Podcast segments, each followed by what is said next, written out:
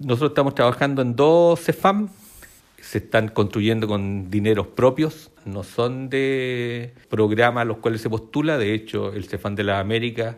tiene prácticamente 20 años que se ha estado postulando y desde hace 13 no se pudo concretar, así que se decidió hacerlo con los recursos propios y dado que teníamos una gran necesidad en el sector sur-oriente, también estamos haciendo el otro CEFAN, que es el CEFAN de Cien Águilas. Ahora se agrega el CEFAN de las Américas, que está en etapa de construcción, pero de construcción avanzada, por lo tanto la mitad que ya está construida entró recientemente en funciones, estamos la parte nueva, que es la mitad de atrás, digamos, del, del CEFAM. Estamos haciendo en realidad básicamente lo que hacíamos cuando era posta,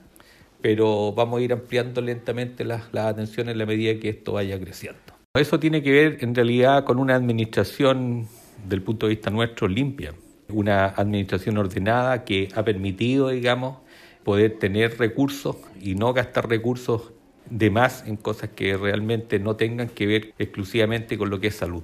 Nosotros lo echamos a andar desde que se inició la pandemia, fue una prueba de fuego para la empresa por lo cual pueden llamar eh, a un teléfono, a una línea 800, que es sin costo para el, para el paciente, y conseguir las horas, y con eso se evita también que la gente venga para acá y aumenta el riesgo de contagio de ellos mismos. Así que todas las atenciones se dan por vía telefónica.